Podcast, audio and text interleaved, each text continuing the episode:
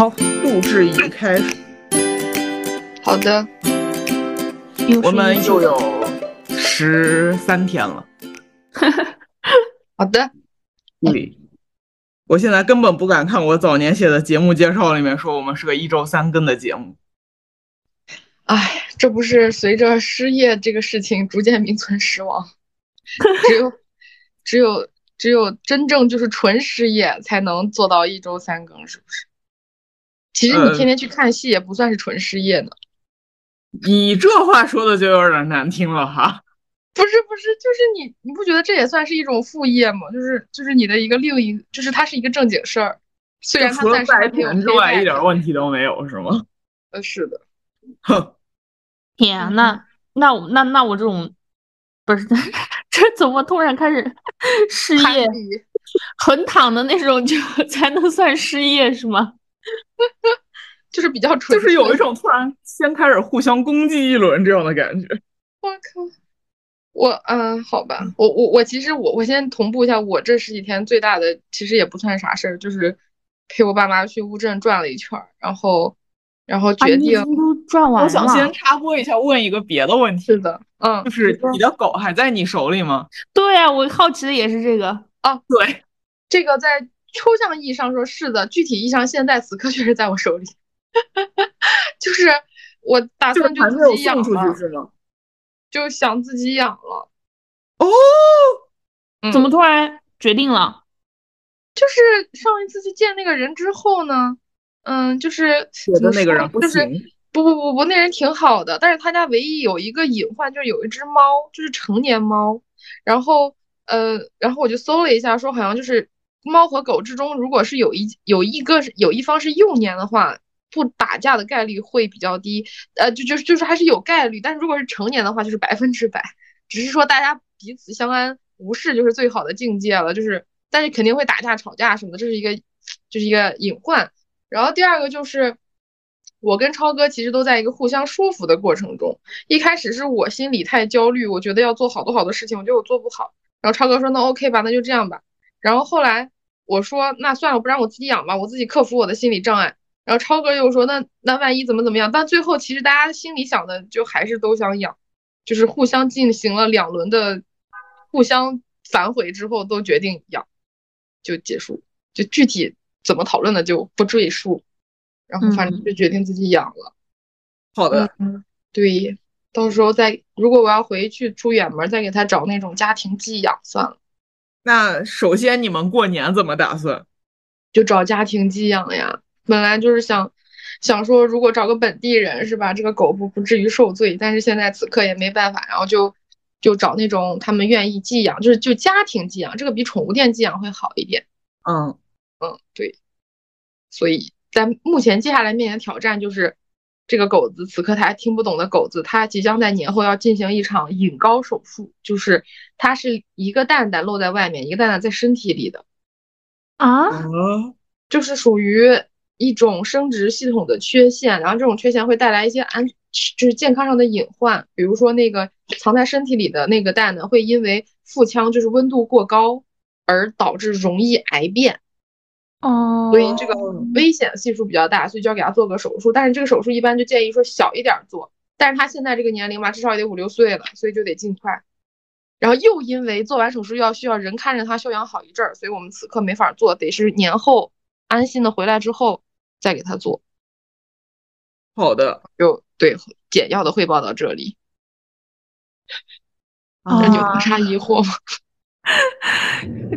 也开始要照顾小宝宝的那种感觉了。哎，是的呗。就是我我没有疑惑，我只是觉得你之后要跟家里吵很多架。就这次去乌镇，我也给他们做了一些，就是心理就是辅导铺垫，就是说。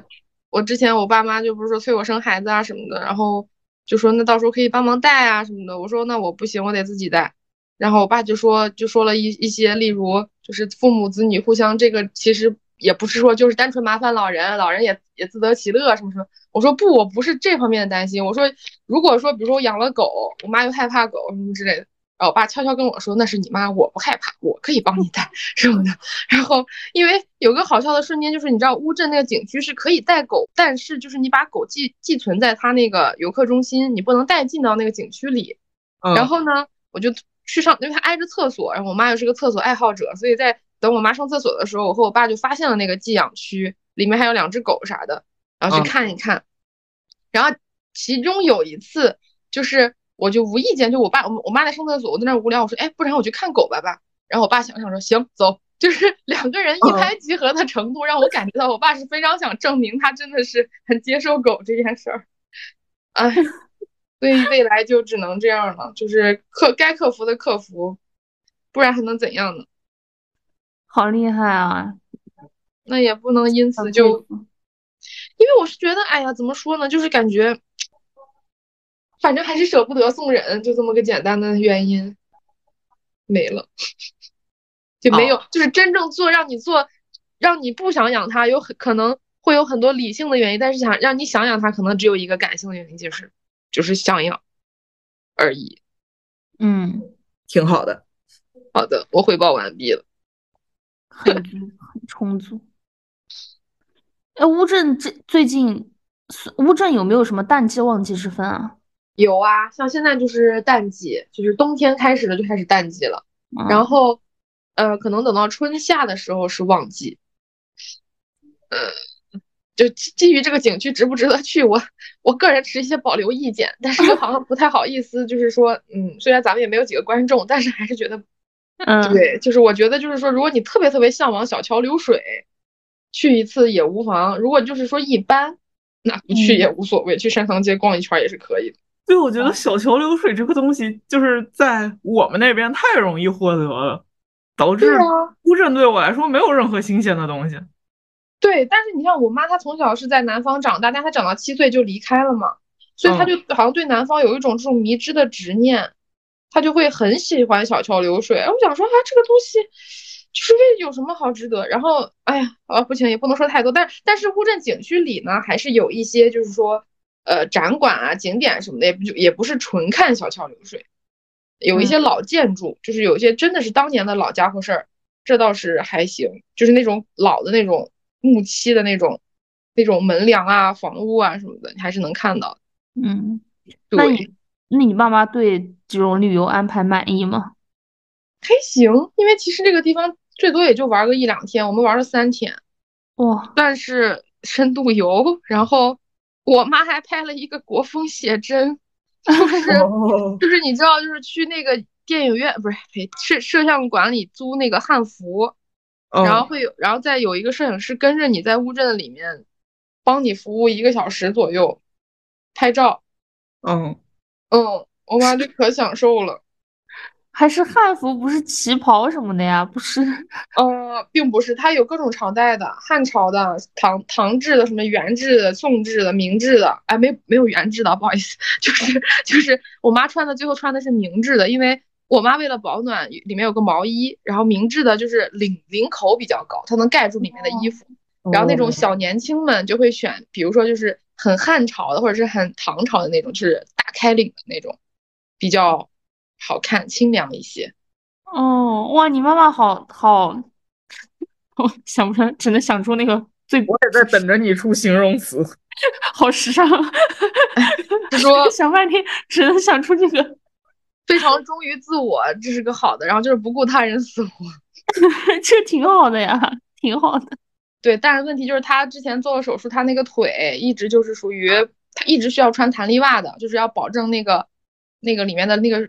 就是体液的那种运转，然后你想他拍照要走很久，而且乌镇是一个那种，它就是乌镇的景区里，它只有青石板路，然后它的景，你可以把它景区想象成一个长方形啊，长方形的上半边和下半边是有呃游览车的，就是你坐个车可以穿越整个景区，景区其实挺大的，然后呃，但是在中间行走的时候，你只能靠自己的腿去走石板路和那个过桥，然后我妈那个腿就是不能就是一直行走的，所以导致她在。玩的过程中说啊，我全身充满了活力，很干净呀，呵，我腿不错，就充满了这种自我洗脑。但是回家以后，我爸就跟我说说，你看你妈那个腿，就是回来都邦邦硬，就是皮肤就是硬的，你知道吗？就是其实她不应该走那么多路，对啊，所以也没办法，我和我妈也，我和我爸也没法，就得顺着他呗，那还能咋整？就这嗯，对，好吧，陷入了一个悲伤的 气氛。你们不要说点开心的。呃，对我我我来说一下，我前面这嗯一周多，嗯，就是就是最快乐的事情是终于遇到了一个可以把我治好的医生。哦，是的，你多说说，我想听听。对，就是就是我我这个事儿到现在差不多有半年了，就是就是胃胃椎骨疼，坐着就疼这个事儿，差不多有半年。我前前后后，我靠，我现在要点名道姓我去过的那些医院，嗯，就是说吧。对，我去过中大八院的骨科，去两回，然后去过那个，我想想，哦，中大八院的骨科两回，一回给我开福他林，一回给我开了一些那个止痛药和治那个周围神经病的药，然后那个后面去，我靠，我已经搞不清楚顺序了，哦，去那个香港大学深圳医院，嗯。那个就还挺贵，医院挂号就要一百的那种，挂号一百不能挑医生的那种医院。然后，对那个医院的那个什么康复科，嗯，去了一礼拜，就是每天那个什么拿微波炉烤屁股，然后拿电击屁股的那种。然后这个去了一礼拜，然后二院的运动医学科去过一回，也是说不是很，也是说。就是就是没什么事儿，然后开了一些那种止痛药之类的药，然后又去了一回深圳市人民医院的康复科，医生直接对着我屁股开始针灸。哦，去过这些医院过后，这回终于找对了医院和科室，就是回到二院，然后二院的康复医学科挂了个主任号，然后那个主任就听我说完我这个状况过后，就说你这个养一养是养不好的。就是你试一下打封闭，打了立竿见影。哇，封闭不是那种就是运动员伤病严重上场，呃，打比赛的时候打的那种吗？那那那个不是很很很很严很严重很重的药吗？也不是，就是好像它的一部分是麻醉，一部分是消炎，就是直接给你打到痛的那个位置。哦，对，然后就是就是就是。然后就现场立刻打了一针，因为它有麻醉，所以说你打进去真的立竿见影，就会觉得你那一块不那么疼了。然后，那所以他的治疗方式就是给你呃把把封闭当成药，然后几几疗程几疗程这样打吗？对，就是对着那个位置直接打药。然后这我这周还要再去打一回，就是他是说打两到三针这个问题就解决了。啊，那以后就会再也不需要这个了。对。所以它是一个治治本的事儿，不是治标的事儿，是吗？我也觉得挺神的，就是就是这个问题竟然最后是这么解决的，而且我之前也不是没有吃过消炎药，就是消炎药可能找不到地方。对，可能你那个地方必须得针扎进去，把药怼到他面前。对，就是唯唯一的一个问题是打针的时候现场真的非常羞耻。你描述一下吗？需要这会被禁被被被和谐吗？我觉得口述一下没事儿吧，就是你们想象一下，我的要打针的那个位置是尾椎骨，就是就是整个脊椎骨的最下面，那个位置已经是在你差不多两半屁股的中间靠上一些了。嗯，对，然后就是你得背对着那个医生，然后把你裤子脱下来，然后撅起你的屁股，并且用手掰开自己的两半屁股，让他方便找地方。好的。就是撅起来到撅起来为止都还好，就用手掰开，方便找地方，方便改。你知道吗？因为你的手得在后面作用，你整个人就只能倒在床上，用你的肩膀来使力把自己撑起来。而且针扎进去的时候也痛吧？就是那一下你还不能躲。对。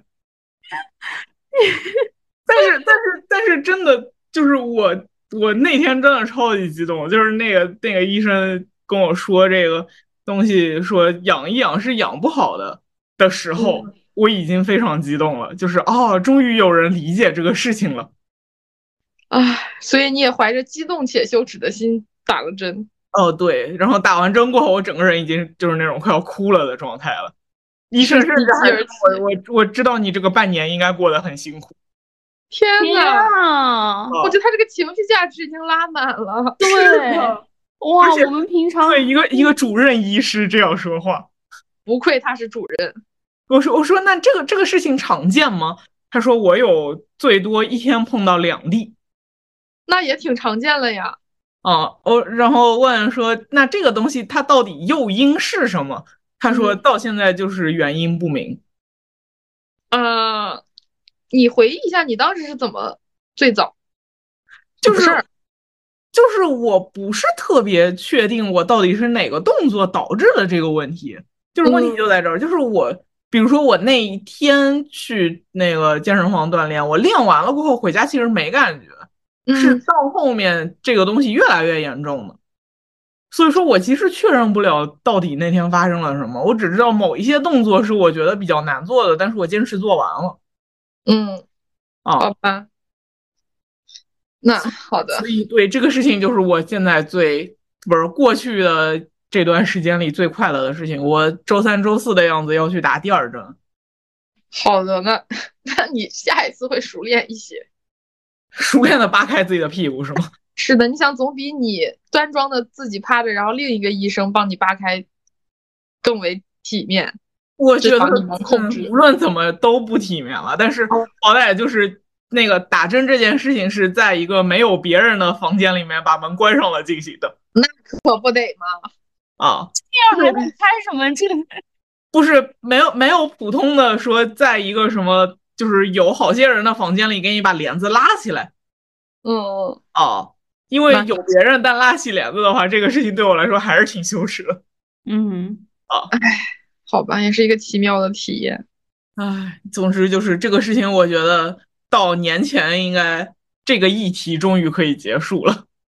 恭喜恭喜啊！我我现在就是就是打完了针过后，我现在的状况是我平时可能坐一会儿就特疼，就就比较难以忍受，然后站起来的时候会猛的疼一下。我现在是坐一会儿会有点感觉，站起来的时候会疼一下，就是整个事儿等比例的缩小了一些。嗯。但是想想也还是很难过，唉，终于啊，这个事儿，如果说有后来人的话，我决定我要去发个小红书说一下这个事情。对，如果说有跟我同样状况的人，请立刻去怎么怎么着。那个，据我这么这么些天对小红书的观察，你的封面图最好是自己手手画一个掰开那个什么的 动作，会吸引超多流量。我的天啊，真的。好吧，是一个可以想象 非常势利的势利的那个建议。好吧，你去发吧，我就给你点赞。哦，好的，好的，我说完了这件事情了。那你你的戏呢？我我觉得看戏这个事儿没有什么特别好说的。好的，就是就是我时不时的看个戏，我说完又能怎么样呢？哎，你周五不是上周五不是是演是去演出了吗？嗯，那这个可以讲讲吗？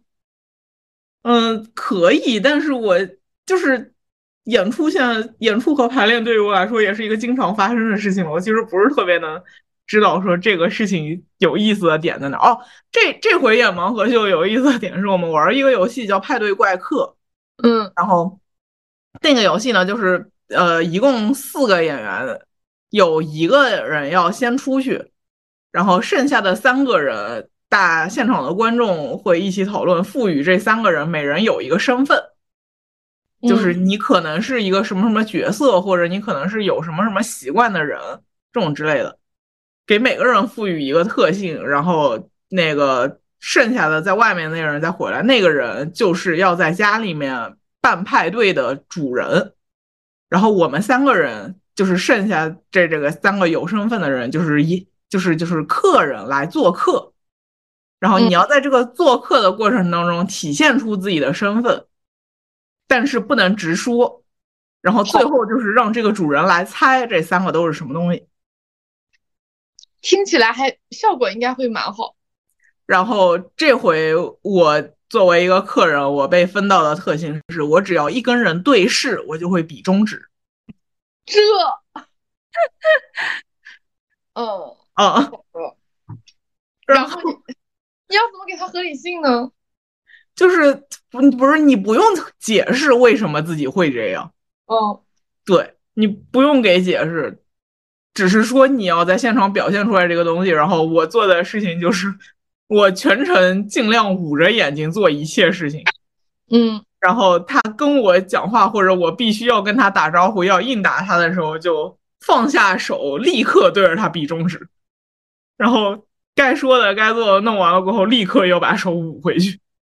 好就是，我我我是一个我有这个属性，我没有什么办法，我也很我也很羞愧，我也很害羞、很礼貌的一个人。嗯，我就说，就是珊珊还是还是有点障碍，就是竖中指这个事情。然后我就我我就是一边十分的谦卑，一边时不时的竖一下中指。好的。哎，你们这哎，好想看这一期的录屏啊！真的是。啊，没有，我没有我知道然后，然后剩下的剩下的另外两个演员，一个是那个那个《白蛇青蛇》里的小青嗯，啊，他就得一直扭来扭去啊。然后还有一个是激光脱毛仪，啊，本人是仪器本身吗？对，这要怎么？我都不知道激光脱毛仪是怎么运作的。然后没有他，他做的事情就是上场就见到一个人就啪啪咻咻这样子来使他脱毛，就是你对着一个人的一块地方嗅嗅了过后，立刻说：“哎，你这里变光滑了，你看。哦，”哦，天然后就是就是，反正我这个游戏是一个我还比较害怕的游戏。我在排练那天也抽到了这个游戏，我当时被分到的角色是陈胜。谁？谁？陈胜吴广的陈胜吗？对，啊，这可怎么演呢？就是我我我当时演的有问题，但是我的整个路数就是上去对着他说古文，然后说后面还说我给你带的礼物就是一一条鱼，你把这个鱼肚子剖开看看，里面有纸。我操！行，啊那你们该大喊吴广，你在哪里？吴广。然后就是我我后面就是他问我这个纸上是不是有字儿的时候，我直接说漏了，说大蜀兴陈胜旺，就说漏了嗯，哦。我其实说前半句就行了。明白。但是你这玩意儿没点文化素养的还听不懂。对，就是哎就是嗯很难。然后我就很害怕遇到一些，就是他们有一些会说那个动画人物什么的，比如他要说蜡笔小新的话，我就完了，因为我没看过。好的，但是这种你不能跟他改吗。呃，不太建议改。嗯，哦，哎，好吧，期待你巡演到上海。我这 这一天可早了。然后我我我我今年就是特别想要学表演，就是嗯非常认真的想学表演。我昨天晚上还去了另一个就是个人组织的那种表演的那种课程，然后嗯昨天去的那个结果就是他昨天的偏编创，就是他昨天玩的是每一个人说出一个你去年想要实现但是没有实现的 flag。嗯然后你提出了这个过后，剩下的其他人来现场搭建一个场景，帮你圆这个梦想。哦，然后这个事儿就特别即兴，你知道吗？嗯对，然后像他的那个，就是整个给我的感觉就是像一个你有三分钟准备时间的即兴。那确实，你还得想里面的逻辑。然后我昨天就弄得很很很怎么说，就是对于我来说那个东西 level 太低了好的，哦。我昨天就就上完了过后就在想，啊、我还是老老实实的学即兴吧。那个我想说，你们昨天演了，不是昨天，就是上就是演出的时候有多少个人看啊？这次这一次观众好像四五个、五六个，嗯，你会哦紧张吗？就是说，我我我有一点点是因为两个人是我认识的朋友嗯，啊，然后就是就是我上台的时候，他们就会带着笑容看着我。啊好的，就是说，如果是纯陌生人，反而还好些。对，纯陌生人其实会好一些，我自己的感觉是这样的。而且就是你有时候，也不是有时候，按道理你正常在演、在搭场景、在想事儿的时候，你其实不应该注意到他们嗯，啊。好的，但是嗯因为人实在是太少了，你也不得不人实在是太少了。然后我们又是在咖啡馆，就是你不会像说你真的在那个现场演出那样子，你只有台上有光，观众席没光。嗯，哦，对，所以说观众对你的影响就会有点大。好的，哎呀，这种感觉还真是蛮蛮奇特。那其他那两个同学，就是那两个朋友，有萌生出自己下次要加入你的想法？没有。哦，是觉得太难了，是吗？也不是，就是我觉得我的大多数朋友跟你一样，就是觉得看可以，自己演就算了。好的。哦，那不是也是来自于一种惧怕和羞耻，就是没有打开自己。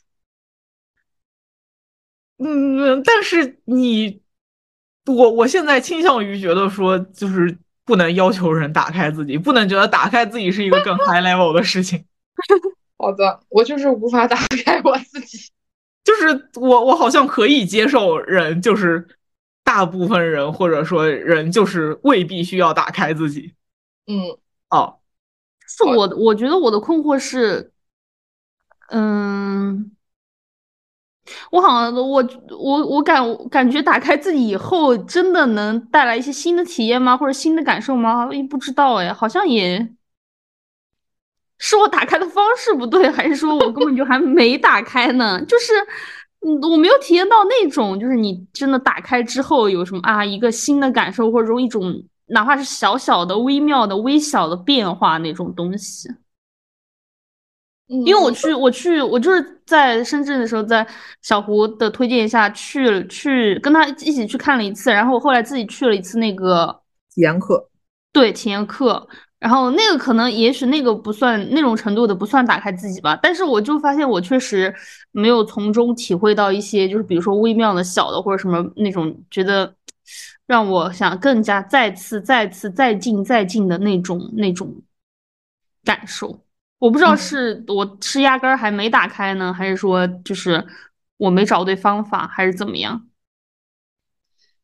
嗯，这个是不是只能你们俩交流一下？我完全没有思路。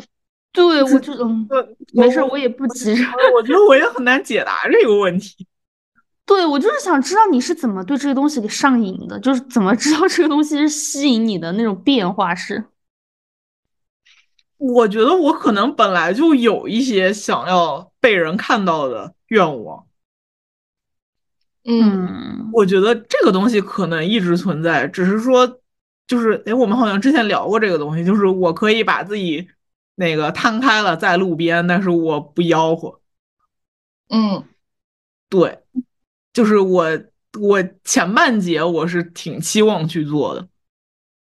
然后，并且我现在到现在的感觉就是，我能意识到我自己能调动情绪了。嗯嗯嗯，就是我在做做所谓表演的时候，我现在是有这种感觉的，我觉得还挺好的。哎，那这个是不是也会对你写剧本什么的有帮助？会非常有帮助，对不对？嗯，我现在的感觉是我写剧本的时候，我会。我能去想象，假如我自己把它演出来是什么样。嗯，那也就是说，比如说这个人物在这个情况下他该怎么表演的这件事儿，和你，比如说我知道我现在要愤怒，然后但是我不知道我怎么把它演出来。现在我知道怎么演了，是后者是吗？嗯，就是就是他会解答，就是他会帮助你去写一些人物的表演吗？还是说？他只是在对于你自己如何表演上有一些帮助。目前对于我来说，是我自己如何表演。嗯，明白。哦，好的，没事儿，我只是好奇的问一下。哦，但是，但是我我确实觉得即兴里面有挺多就是能帮到我的东西的，包括说，就是我我们有过一个分享，说到一个写 sketch 的方法。嗯，就是。嗯，是说你两个人来即兴的起一段戏，嗯，然后起完了这一段戏过后，你们回头来看这段戏里面有什么你们觉得有矛盾、有冲突的点，是可能可以来做 sketch 比较好玩的。哦，相当于就现场抓素材，就是从你的本能和这个对手的反应里面去抓一些反差的点。嗯，哦，好的，这倒是一个好的玩法。哎，说到 Sketch，那个一年一度什什么时候上？呃，我不知道，你已经不关注了是吗？也不是不关注吧，好像现在可能是在最后选演员之类的阶段，最后定演员什么之类的阶段。因为我朋友圈好像有一个玩即兴的小男孩，可能有要去，不是可能有要上节目的趋势。因为我默默的观察他的朋友圈，他平时是 base 在浙江的，但是他时不时的在跑北京。哦。那确有可能，对，就是我理解里，就是要么他彻底不跑北京了，要么他总是在北京了。这两件事情的任何一个发生，都是开始录节目了。好的，那就说过年期间可以看呗。过年期间肯定看不着啊？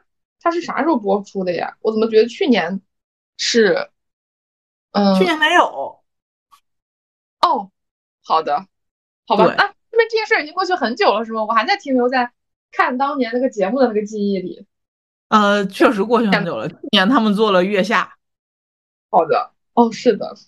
好的，那这这这年就轮到他了。OK。我最近还在 B 站 B 站上看到一个节目，叫做《绷不住了啦》，是那个谁搞的？宋木子他们那帮大锁什么的。嗯嗯。就是把一些段子拍成了短剧。的感觉也不算短剧吧，就是一集几分钟那样，上下也不挨着，就是短剧吧，都单独故事。对对对，就是单独一个，其实就是 sketch，但是他但是他把它变成了拍摄的短剧的那个风格了，不是舞台的了。嗯，就就还行吧，就是它的播出让我意识到是不是在给一年一度的第下一季预热？肯定不能吧，都不是一出品方。哦，好的。有没有可能只是在抢市场？那那那也有可能，我一直以为是在预热呢。好的，说到宋木子，我觉得那个年会不能停，真的很难看。宋木子是谁啊？有有他吗？呃，有啊。我等一下，你们俩是都没看吗？我没看呀。我我但我不记得有他。我靠，就是就是闪了几个镜头这样。宋木子是呃，我想一下，钟姐。看了那个那个那个喜剧大赛吗？没没有看，我就看过你们推荐的那几个之类的那种。那我们肯定推不了宋木子。那你听过一首歌叫做《宋木子》，宋木子，宋木子宋吗？什么东西？谁没法听这个呀？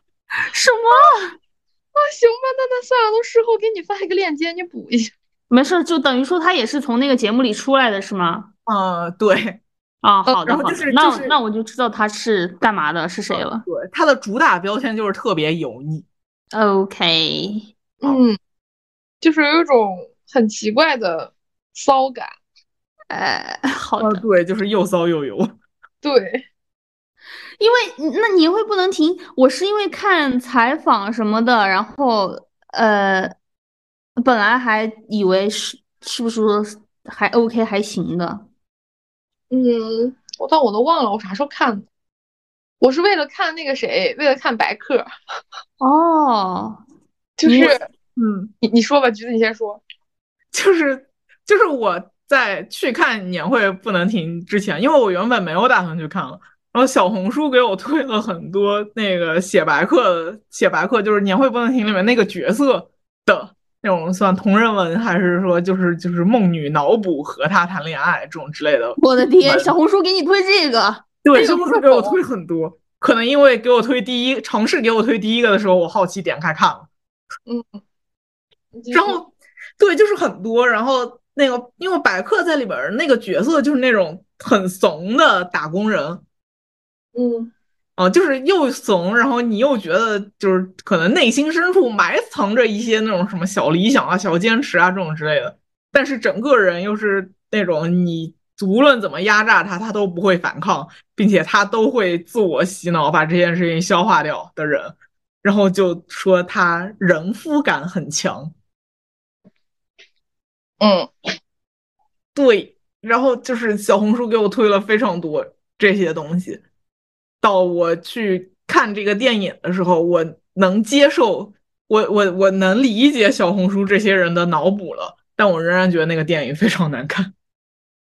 好的，我现在已经想不起。哦，对，我想起来我为什么要去看了，是我圈里有一个妹子，哎，我好像跟你，哎，我跟你讲，我们就是就是我朋友圈有一个妹子，她发了一个呃那个那个宣传文案，说这里面的 rap 的词是她写的，就是好的，她说不是有一段 rap 的那个那个表演，对。然后他他当年我为什么会有他的微信呢？是因为当年就是我在前司的时候，他来面试当编剧来着。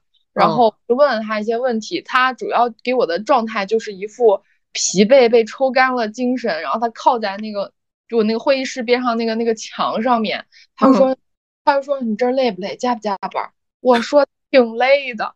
他说啊，他说你们这个地方也很卷吗？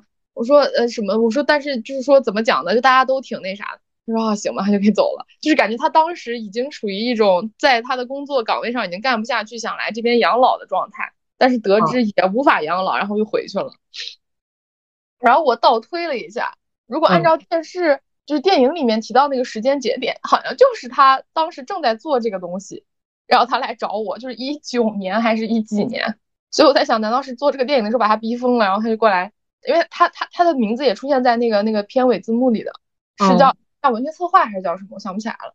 然后就是我在想，是不是因为？就给他逼疯了，然后他就想，他就想撤，然后后来好歹是没撤，因为我想，如果他撤了的话，他后面的工作别人接续，也许字幕上就没有他名字了。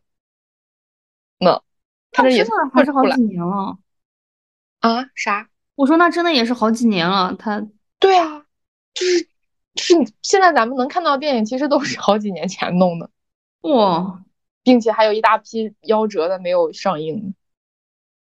我陷入了这么个玩意儿，竟然要筹备好几年的震惊啊！那不是有可能是处理别的东西，什么资方啊、平台啊这那那些关系吧？就单纯的拍和那什么，我觉得应该是不是不至于？不知道，反正就是就是就是我碰巧看到了这个姑娘发的东西，然后才碰巧了解到就是这个，不然的话其实我也不太会想去看。但是他那个 cut 里面就有白客的表演，我想看看白客，就好久好久没见到白客了。虽然说他。已经去演过很多电视剧了，但是我完全没有追过那些电视剧。我对他最就是最新的印象还是在那个报告老板或者万万没想到那个阶段。嗯，然后对，就是想看看他最近进化成啥样了。但我觉得就他个人的表演来讲，他表演还是挺好的。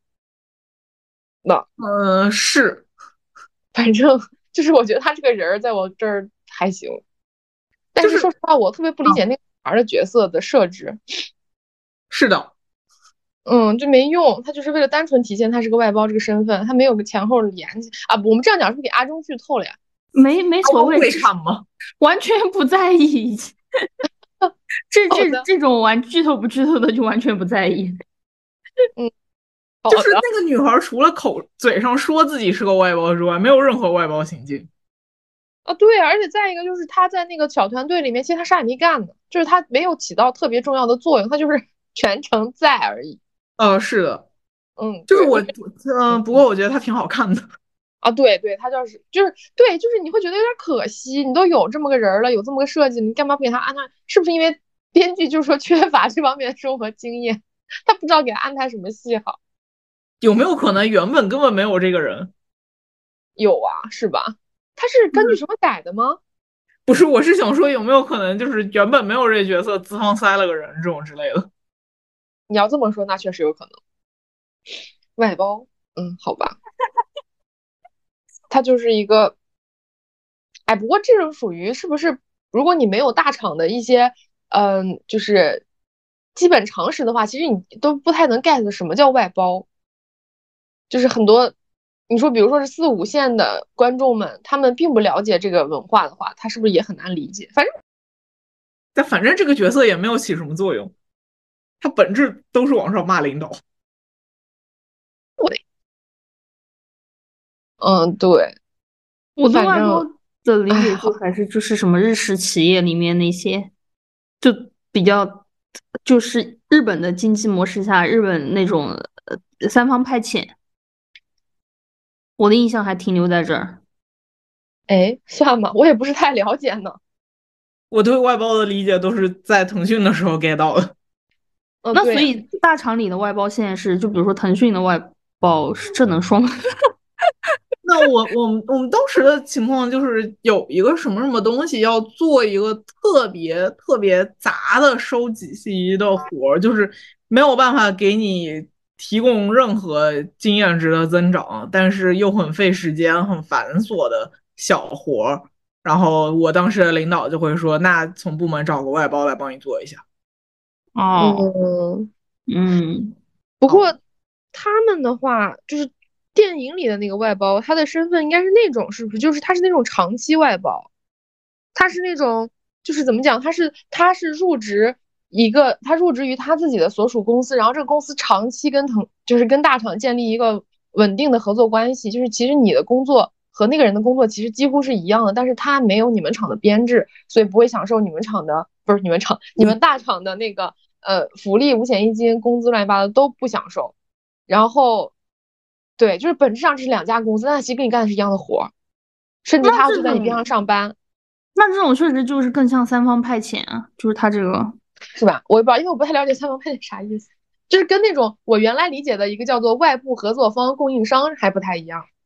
嗯，对，所以就是我之前听说到有这种设定的时候，还是挺，就是就是知道大厂里有这种东西的时候，也还觉得挺奇怪，好像就是字节是不是之前？有很多外包，大家就很不爽，就是干的都一样的活，比你们还累。然后那个我的收入和那什么都根本不是一个级别的，好像是因为这些外包的人，通常他们的学历会不太好，就是满不满满足不了大厂的门槛，类似这种。但这个活儿其实他又能干。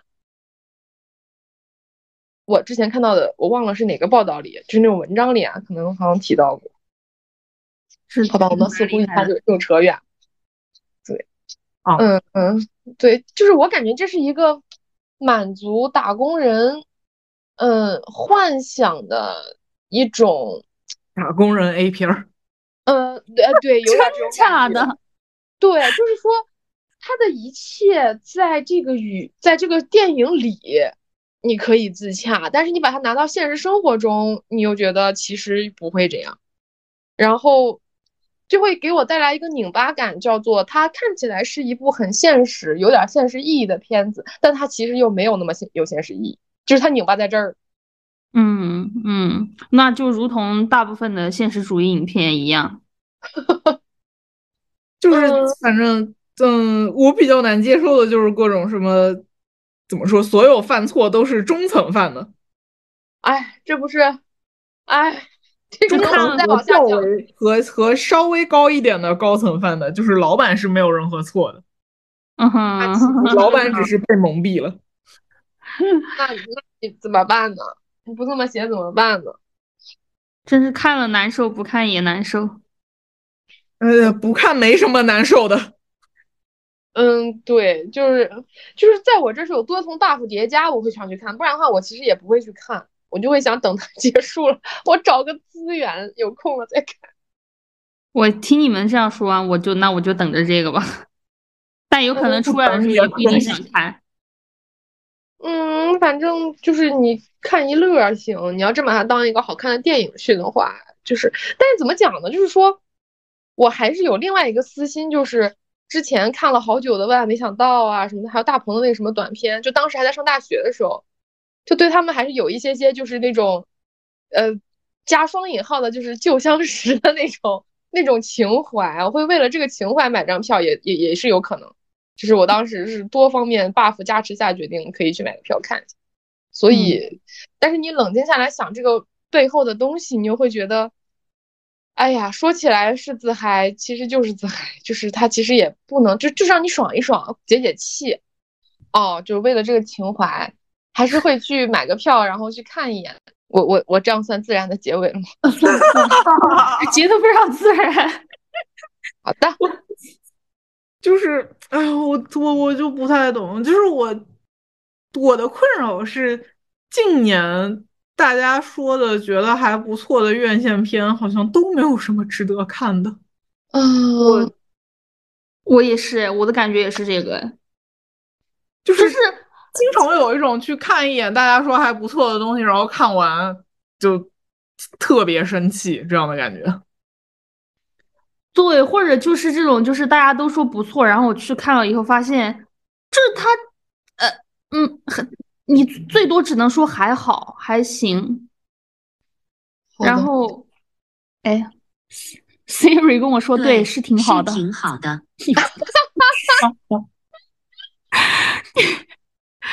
然后，对，然后尤其记得我去年春节档真的进电影院出来被撞死，而且去年春节档不是好几个片子都都说特别好，什么口碑也特别好，这那这那的，然后进去以后啊，我我我现在就是，我现在觉得就是呃，别那个影国产电影的打引号的诈骗嘛，就是他。的片已经到另一个，以前是真的烂，可能就是真的烂的，你大家都能一致同意它烂。现在它怎么讲呢？现在我觉得他也就是你不能说他是纯烂，不能说他是彻底烂，他现在是好中，但总要裹一些臭臭的东西，就是总要那个粑粑味儿还是留着的，就是 就是好，但他就不能完全把那个臭臭的东西给你。就它这不是不能彻底的好，就是不能完整的好。他好，但是它总归你要是一会儿又说这妥协那怎样的，总归就是里面裹了一些臭臭的东西，还是。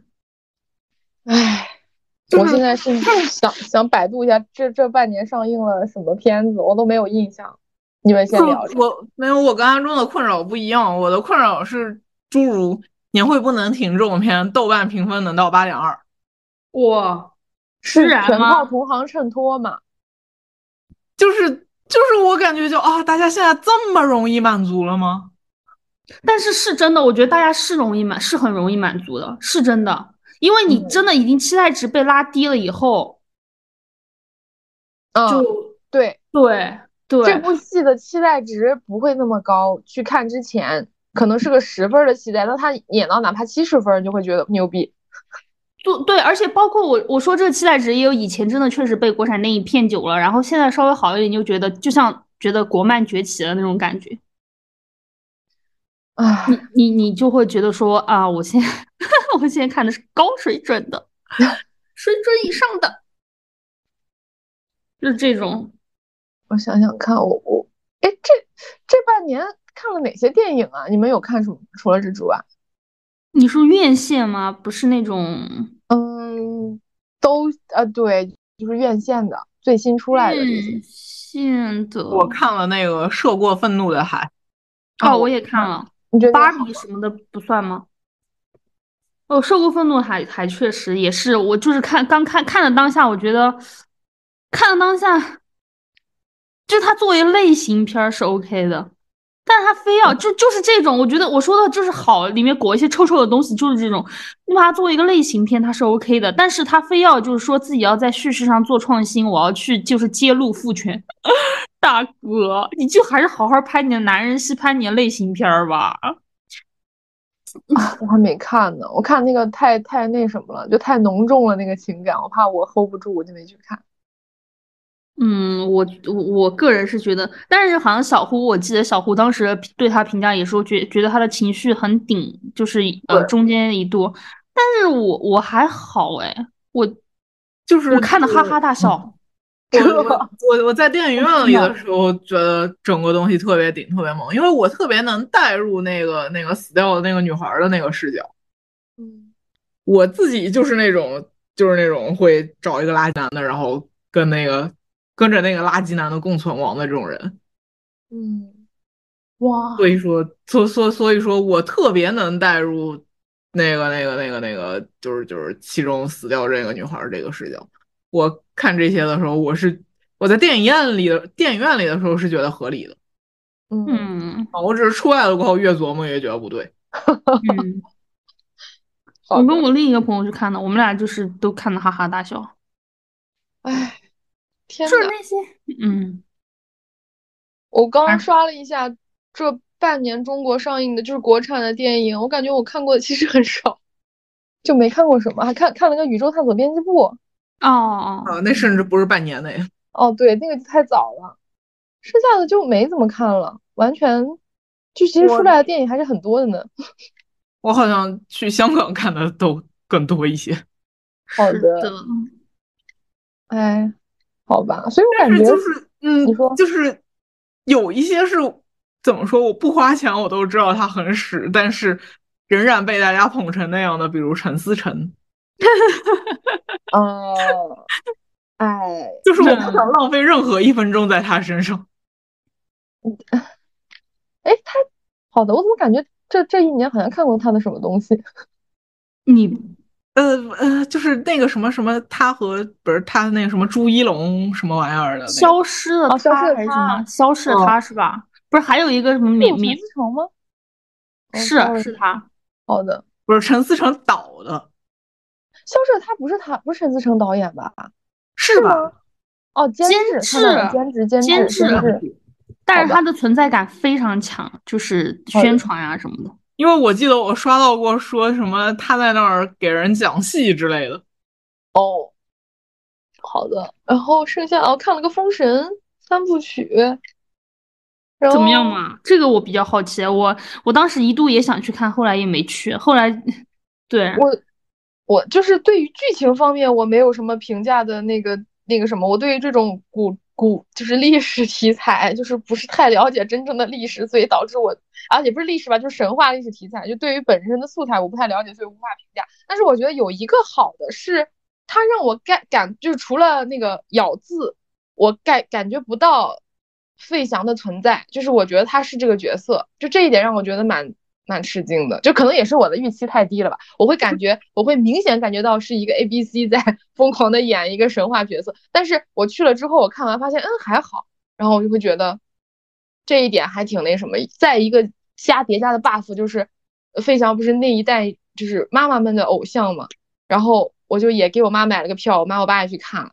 然后他们就觉得嗯还不错，但是他们其实平时又不会老看什么电影，所以就觉得嗯还挺好的。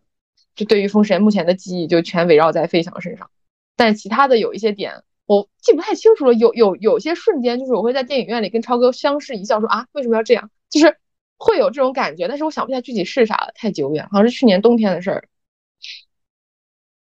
你们还有记忆吗？我没看，哦，好的。我我也没看，但是我知道这个片子的存在感也很强。对他当时那个宣发就是各种素材，那个什么质子什么天团那质子个的，团什么的，对对对对对对对，存在感巨强。但是我是感觉就还就是拍的确实很用心啦，这个这个确实能能感受到。哎，然后其他的我再没看过了，想想看，对，真的是没看过什么啊，就是深海动画片了，深海，啊，深海你们有去看吗？但是那是去年大年初一上映的。你没看，有 真的没看多少东西啊。嗯，还有什么？对，就这个。我最近，哎，我想到了，我但是不是最近上映的，就是这几年我印象比较深刻的一个电影。当时看的时候还是觉得蛮感人的，是因为你刚刚说到朱一龙，想到朱一龙演的那个，就是那个我忘了他叫啥，人生大事。对对对对对对，我觉得这个对我印象还蛮深刻的。嗯，剩下的 没有啦，想不起来了。人生大事怎么样嘛？我个人看完觉得还不错，但是我是在电脑上看的，就没有付出太多的成本，所以就我印象中还不错。就是可能当我在电影院看，我会非常的介意它好坏，因为我花了很多钱。但如果在电脑上看，有时候就是还好一点。我我对这个片子印象还还不错，就是也是有一个预比较低的预期，就是大家都很粉朱一龙，我想啊，朱一龙其实不就是小小鲜肉，但是看了之后发现，哎，还行，就是我也感觉不到这个角色，就感受不到这个人的存在，我能感受到这个角色，就这就是我对他一个。但是想想，这难道不是基本的要求吗？就是是 就是已经把基本要求变成一个高要求，一个高要求之后，你会觉得哎还不错。然后这故事的主题什么的，包括那个里面的人物，还有一些设计，我觉得哎还不错。对我我我发现我有那种，就是我我想躲着这种催泪的煽情的片子走，嗯，你因为就人生大事这种宣发一出来，我就害怕，我就对他确实是需要挺，就是他会调动你很多那种情绪。我怕的更难受的就是，你如果是润物细无声的呃煽情和感感人就算了，你就是那种要润不润，要顶不顶的那种，我觉得更难受。就是我尴尬也不是，难受也不是。呃，好的，那这部应该还算是挺顶的。哎呀，想不起来，我印象中是还是有一点顶，但是应该没有《涉过愤怒的海》那么顶啊。但是你对《涉怒涉过愤怒的海》不都哈哈大笑吗？对，但主要是我是觉得他那个《涉过愤怒海》是因为它画面上它的剧情跟画面有些东西，我我就是我我作为一个活在现实中的人，我是真的觉得好笑。好的，是，哎，就是我我我刚去翻了一下，我上一部在电影院里看完，觉得就是还不错的，就就是就是除了之前提到过的那些之外，上一部觉得还不错的是《扬名立万》。嗯哦，啊，这个是蛮好的。我想起来，就是那个谁，也是他们那波人演的嘛，有那个那个谁，哎呀，那个人的名字张本煜出来。对对对对对对对，他他，我觉得他也演的很好的。就是《扬名立万》可能是上上一部就是走出电影院的时候，不觉得自己被骗了的电影了。嗯，我甚至事后还因为没有看懂，去网上再搜了一些细节，说哦，原来是这个意思。我到现在也一直没看哎，还听你们这样说，那是可以找来可以看一下。我觉得他可以看一看，可以，好的。我当时只知道这个好像是一个什么剧本杀的类型，你你不用把这个当成什么去理解，就是你当一电影看就行。嗯嗯，好的好的。它有一些细节的铺垫和伏笔，需要你想一想的。好的，嗯，可以，那正好可以，我在电电脑上我还可以暂停。是的，对。然后，我现在还持续沉浸在我要回家的喜悦、丧气当中。喜悦，你真看得起我？还回家喜悦呀？哎，也有盼着回家过年的人吧？也许有吧，这个世界上。我是很喜欢过年，但是就喜欢那种喜气洋洋的氛围，但是又觉得喜气洋之后又是新一年的。苦难，又不知道在开心些什么了。唉，我都是嗯，非常不想回家。嗯，我最近在拖延买票。阿忠可以先说一下。我吗？可是我说出来，我怕就是完全往丧气丧气里。没事，咱哪期不放呀？对，因为因为大壮还不知道，就是你你就不知道我一开始要回家的事情，对吧？对啊，我回家这个事情是就是。也算是在拖延跟反复中，因为一开始是因为我大伯就是病重了，就是医院已经下了病危通知书的那种，嗯，然后这首先是我要面对的一个，就我们家是那种呃，因为村里嘛，农村嘛，然后其实大家都住得很近，所以怎么说，就是说呃，亲戚关系也还是很近的家里人，然后。虽然我大伯就是我对他的感情倒还好啦，可是就是还是还是有那种亲戚间，嗯，就没有那么亲密，没有那么亲近，那么亲密，但你还是有亲戚间的情分在。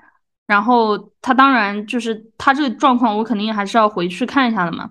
嗯，但是呢，就是我家里让我回去的另一个理由就是让我回家，主要是说因为大人都去上班的上班，然后照去医院看护的看护。嗯，是让我回去照看我妹妹，就是他把重点放在了让我回去看我妹妹，就我小学五年级、六年级的妹妹，她的那个期末考试完了以后，让我回去看她，就是觉得她不放心她，比如说白天如果上班去了、医院里去了，她一一自己一个人在家什么的，就让我回去把重点放在这个上面。我先解释一下，不是亲妹妹啊，不是亲妹妹，对，不是亲妹妹。就是一边我要面对，一边就挺难受的，家里有人病重，另一边就又觉得很不舒服。怎么，嗯，叫我回去啊？是，就是我当然能理解你对你女儿的这种爱啊什么的，但反正反正我就是觉得很很很很很很别扭吧，很很不，就是我怎么要承担这个责任？我怎么样去，居然是就要去照顾一照顾一个小孩吗？然后这个事儿本来就是一开始就说要回去，比我预计的提早回去的时间早了很多很多。就是上上上上上周就已经在说让我回去这个事儿，但后来就是因为家里别的亲戚过去了，就稍微缓解了一下人手不足这个这个问题，然后就又拖延了一阵。但本来说让我回去，票都买好，然后又说可以不回去了，行不回去了。过了几天又打电话说还是回去吧，就是说亲戚要走了，还是重点放在要看这个妹妹上。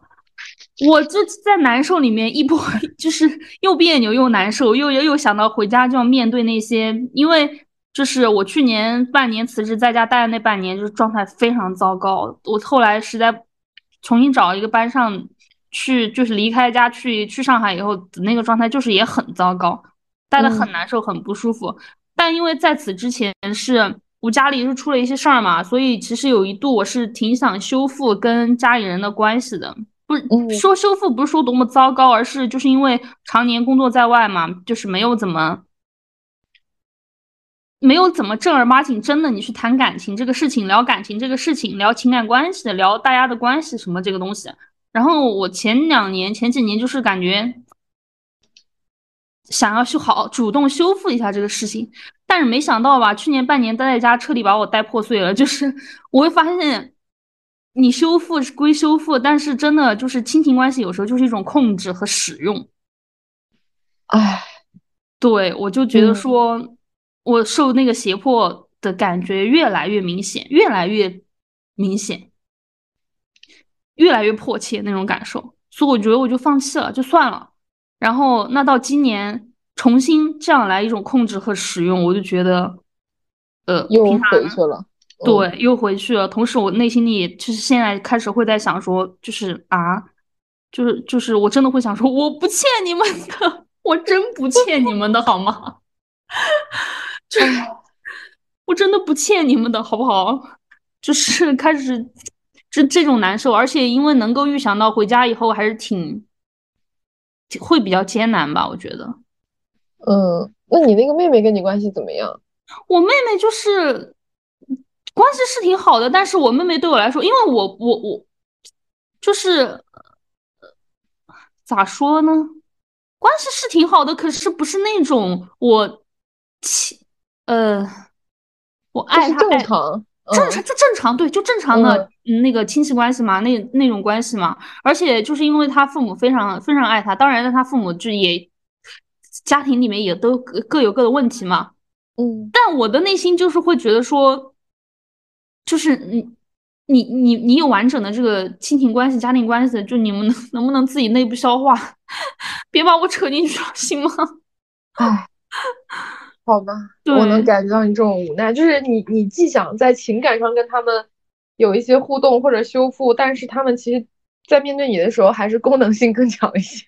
是，对，对，唉，我现在的感觉就是这样，因为，嗯嗯。他当然不会按照我的意愿去去去运运转嘛，哎，所以就整的很难受。你要说没情分吧，又没有就没有糟糕到关系，又没有糟糕到你那种可以完全狠下心来彻底不过。然后我我自己就是还是会觉得心里面会过过意不去啊，这样那样，就是那种道那个道德绑架那个那个绑架那个东西，情感绑架那个绑架那个那个东西对我还是起作用的。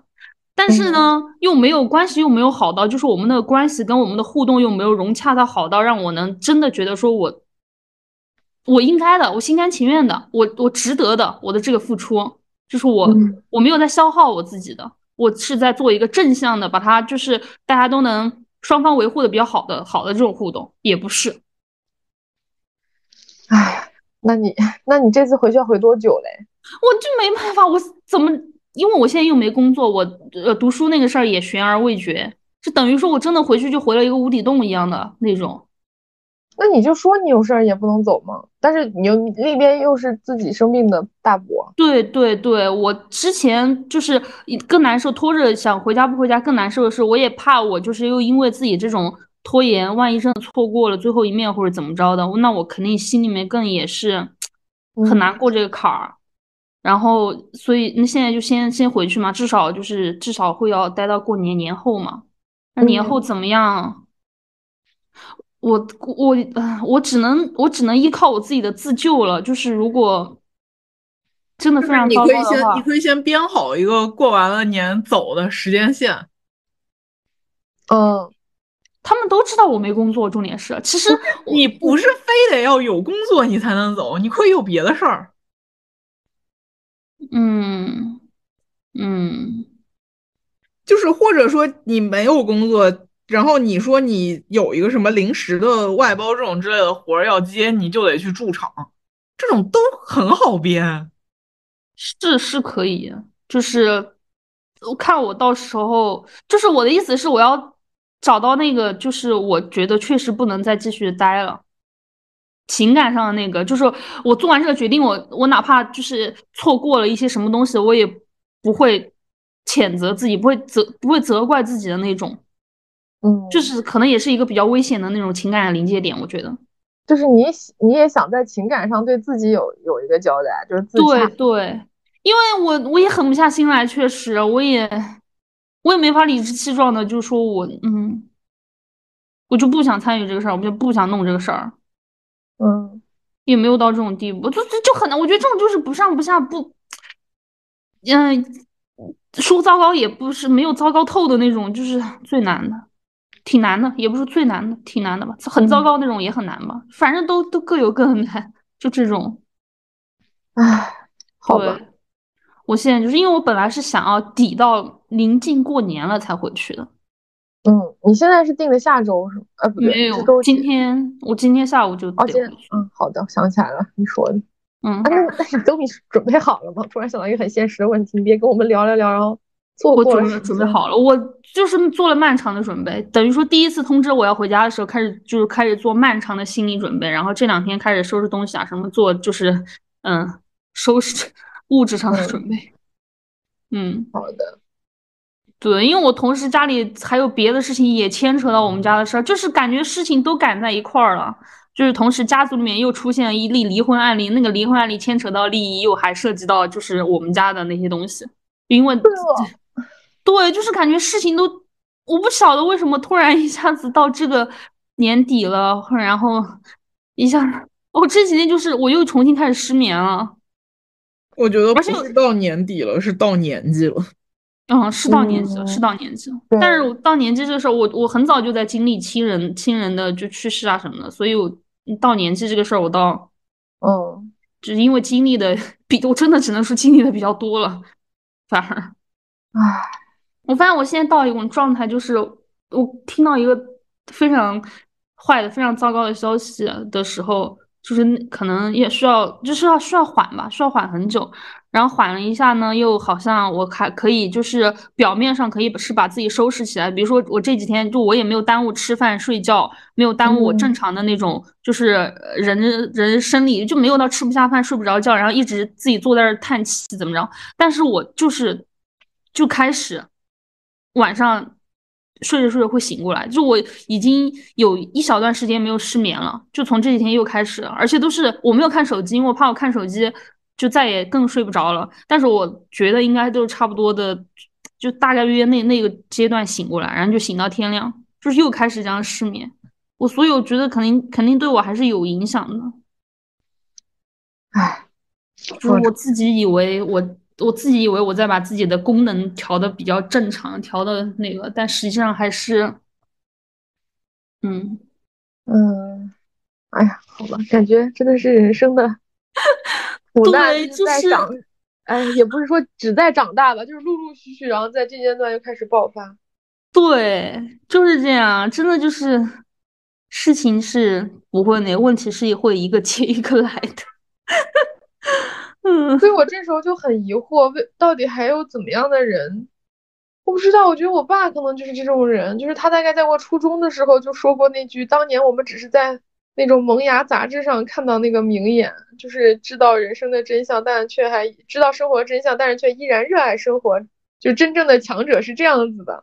就我爸当时这么跟我说，我其实并不懂，我是觉得啊，这好像是萌芽上哪个作者引用过，好像是罗曼罗兰的什么什么什么。然后我现在愈发的觉得这些能力是很难，如何才能热爱呢？我不太同意这个，也不是不同意，我觉得，我觉得是他没有办法，是吗？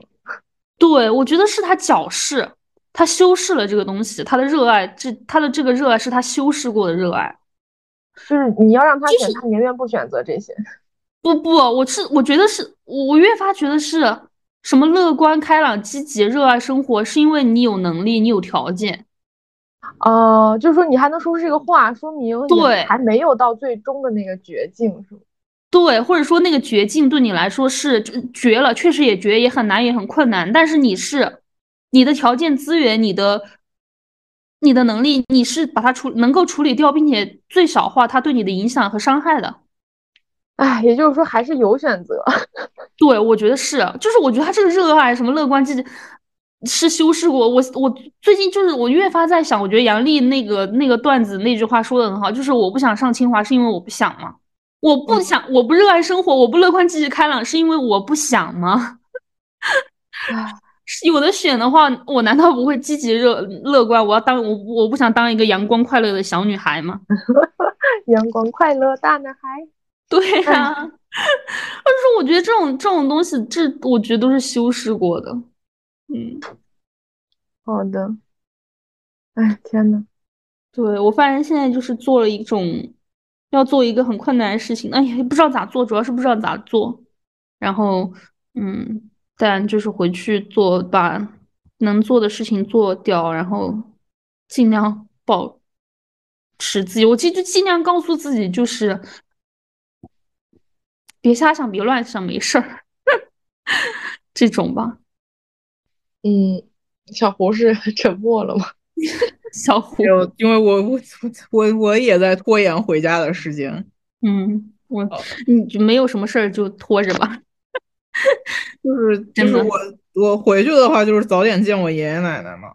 嗯嗯，但是就是就是非常不想回，尤其这种。过年什么的，就是我妈是那种特别喜欢显摆或者攀比或者什么样的人，然后我今年没有办法给她带来任何荣耀。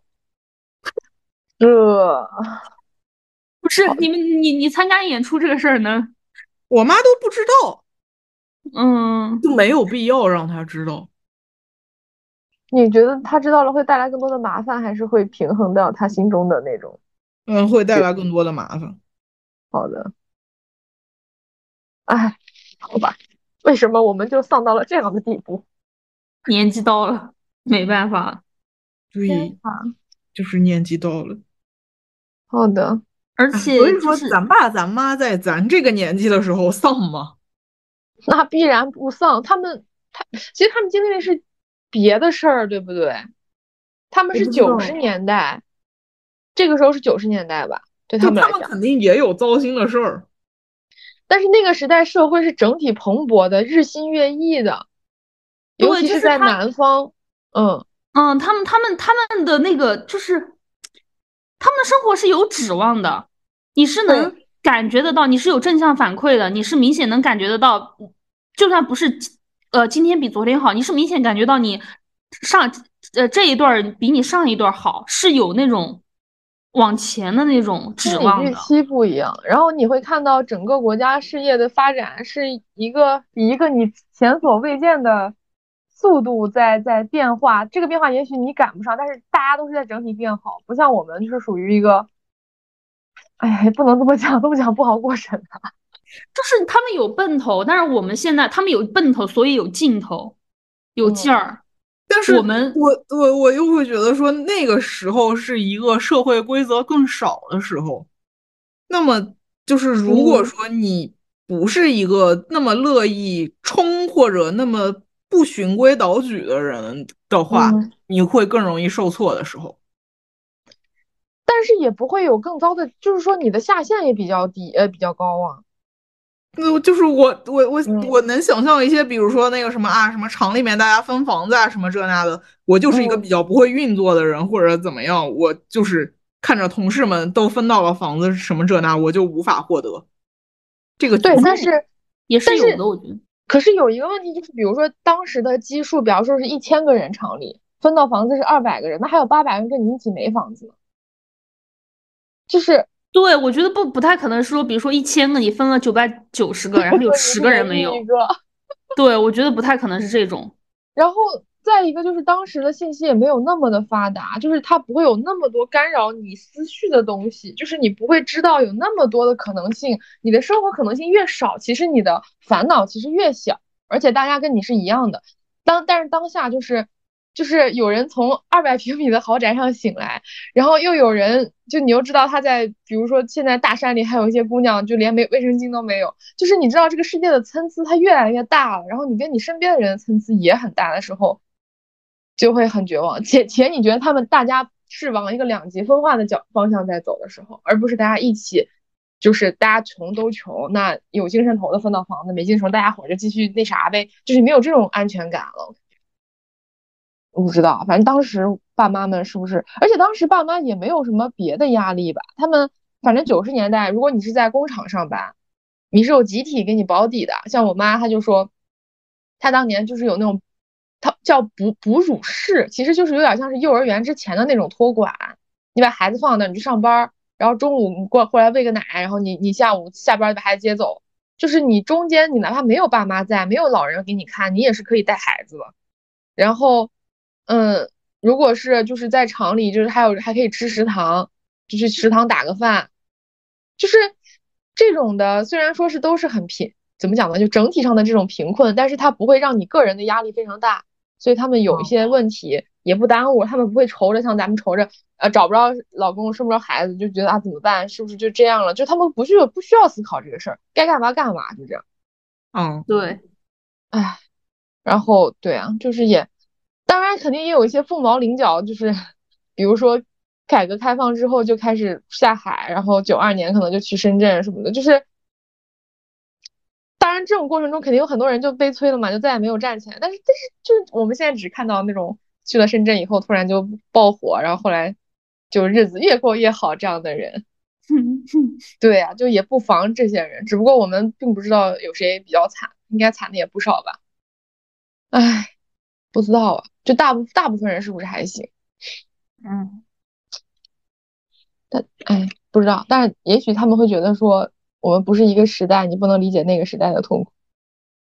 对，是这样的吗？啊，那就不知道了。你们有问过爸妈这种，或者是其他那种这个年代的长辈，他们对于这块的感受吗？我妈好像没有怎么跟我讲过，就觉得还挺好。这是个好问题，就是我我我试图跟他们聊的时候，他们都会放大自己的痛苦。哦，对，也是有这种，我觉得 父母会这样，我会觉得我们当年可怎么怎么怎么样呢，你现在才怎么怎么怎么样。就是一两次过后，我就不想再聊。嗯，我爸妈倒是跟我讲说，他们当时确实压力比较小。就是也很坦诚，因为我爸我妈 当时他们都是有那种哺乳室什么的，就是上下班都无所谓，就是没有太多的压力。而且我爸妈当时上下班也就十分钟，哎，就骑个自行车十分钟。因为都住在都住在厂区或什么的吧，就宿舍的家属楼。是的，就也没有什么问题。而且当时是也是他们人生事业轨迹的巅峰时时期，意气风发。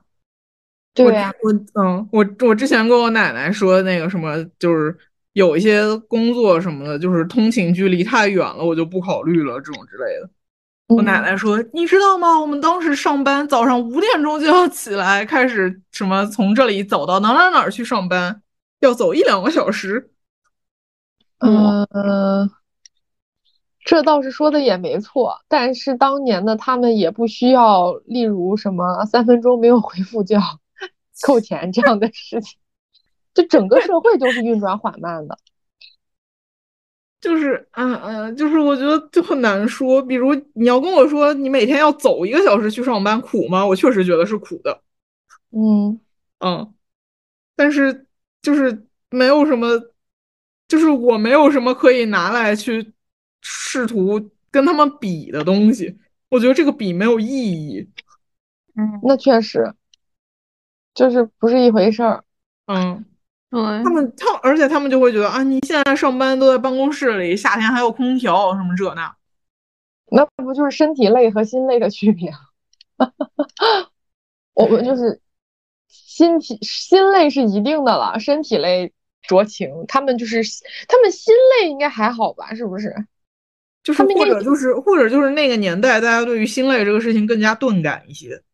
嗯，就是说饭都吃不饱，你还纠结什么感情感的事儿？你矫情。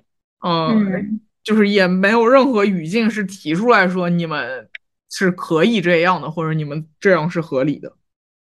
唉，好吧，那还是不要往上一代比了，我们还是往往往往前看，往回看没有什么参考意义。没有没有，就是他们提供不了什么有效的呃参考来解决的方法。我觉得是他们却一直试图以自己的社会经验来指导我。是，唉，那怎么着呢？只能走一步看一步。我觉得，甚至如果你们有下一代的话，因为我再也不敢妄言大家会不会生孩子。就如果有的话，你是不是也很难的说是从自己的经验去指导未来的人的生活？但是我觉得，嗯，我觉得我不敢有小孩儿，呃，不太敢。不太敢，也有一方面这种原因，就是我我我肯定也是控制不了自己，用自己既有的观念去，因为小孩他出来他不知道那么多事情，他没法自己做决定，没有办法判断一个东西，你是不是就得帮他判断？你帮他判断的时候，我就会在想说，哎，那我用我的想法来套他了，我我我也在控制他了，我怎么样？我要怎么尊重他呀？就是我觉得我处理不好这个事情，嗯。那确实的，那就是大家都全凭一个运气。说到这里，就走向了玄学，就是孩子一生的选择和父母的指导，包括他自己的自己的认知吧，我觉得都有影响。对啊，就是你要参与到哪种程度呢？你要怎么辅助他呢？你要怎么教育他呢？你对他教育的这种参与，这种你使劲儿，你出的力是哪种？把握不好这个尺度，很难把握。嗯，就好吧，再说吧。这先把自己的事儿给自己的事儿都不知道咋处理，都处理不好呢。好的，说到玄学，我之前不是说我要去弄塔罗吗？啊，我后来研究了一下塔罗的历史，我觉得它不靠谱。你觉得啥？我觉得它不靠谱，它不如我们中国的八卦。非常不如，显而易见的不如。后来我想算了，我还是搞八卦。当然呢，我现在所有的技能只停留在可以可以辅助大家把卦摇出来，然后给你说清楚它是在八八六十四卦中哪一卦，具体这个卦象怎么解读。就是如有的时候那个卦面非常的清晰，就是它那个爻辞非常的清晰，你能能理。有的时候就需要去自己解读的时候，我就不太有把握，所以对我放弃了塔罗。然后而且。研究八卦的话，你只是手上只需要三个硬币就可以，甚至不用买任何的别的东西。就是八卦的技能难点就是在于怎么解读，是吗？呃，我感觉是，但是有的时候非常神奇的是，你摇出来的，只要你这卦摇的很准，那个解读其实不难，就是你一下能明白，就是它不是那种高深的门槛巨高，你完全无法，不是用梵文写的那种那种难度，就是。嗯，对，就是只有在那种他的爻辞和你表达的东西，你你实你实在是不知道该怎么解的时候会比较难。但是这种也有一种可能性，我我也看了很多大师的分析，就是这种有可能可能性是你这个卦出的不对，就是是个无效的卦，有可能是这样。爻的时候心不诚是吗？嗯，有呃多方面，一一种是比如说你你没有做好对啊。对，一个是心不诚吧，这个比较悬的，当然整个也也是也是一件玄玄学。然后，然后还有一种是可能是，比如说你摇的方法不太对。然后，嗯，像我就是我试了一下，我尽量保证它周围没有障碍物。就比如说它本来该转十秒钟才停下，但是碰到我的手机，它一秒钟就停下，这种我就会觉得它是无效的。那像有这种情况的话，整个画下来可能就是属于一个无效的卦。所以，嗯，怎么说呢？就是都都有吧。然后。不过我测了两个就还可以，就是还挺准的。但是卦和塔罗的，我感觉作用其实都是一样的，就是你只是从它的这个卦象中告诉你，如果这样做的话，未来可能会是这样子。但是具体要不要这么做，你是要自己决定的。就是他，你不能问他，比如说我。我要不要做一件事儿？你只能说这件事儿，如果我这样的话，会会会怎么样？或者这件事儿它本身的趋势会是怎么样？你可以摇这样的卦，然后你看到这样趋势以后，你可以决定你要不要做这件事儿。哦，大方向指导，大方向判断。对，就是，但是真真正的决定还是你你自己去决定。他只是给你一个方向的，呃，第呃，一个是方向的揭示，第二个是对你的一些建议。嗯，他从来不会跟你说。要或者不要，这样你自己决定，因为可能怎么样选都是有办法的，只不过你遇到的困难和需要解决的问题不一样。嗯，就类似这种，如果我们需要摇卦的话，改日可以约一个卦，但是他一定要问一个非常具体的事情，不能是那种很虚虚无缥缈的，就是那种不是虚无缥缈吧？就比如说，嗯，我未来会怎么样？就这种不行。就比如说下周一我要乘车去哪哪哪了，我如果去的话会怎么样？就类似这样的，就很具体的事情。但是这个可能太具体了，就是就是比较具体的事儿，它是问事情的。嗯，这样啊？对，他不是问那种虚的大的范，他是问具体的事儿的。我想我我我想问我年前能不能拿到一个 offer？你这个可以问啊，这个可以问。但是你要说我整个事业的人生呃事业规划怎怎样，这种就无法问。然后第二个是不疑不占，就是你要是对这件事儿有百分之七八十的把握了，你就不要占了。就是比如说我大概率，比如说我说我明我会不会得彩中彩票，我就不用占，因为不会。然后。首先我也不买，然后买了我也不会中，这种就不用占。嗯，对，就他让你把握一个度。嗯，那这也很难说。我年前会不会拿到 offer？不会。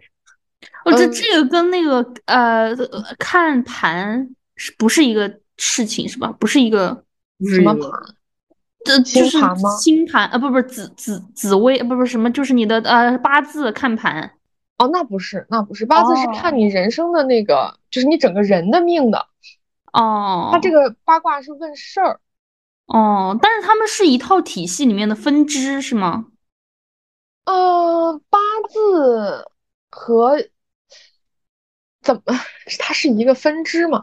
嗯，它在根儿上应该是相关的，但是它在像这个爻八卦应该是属于六爻。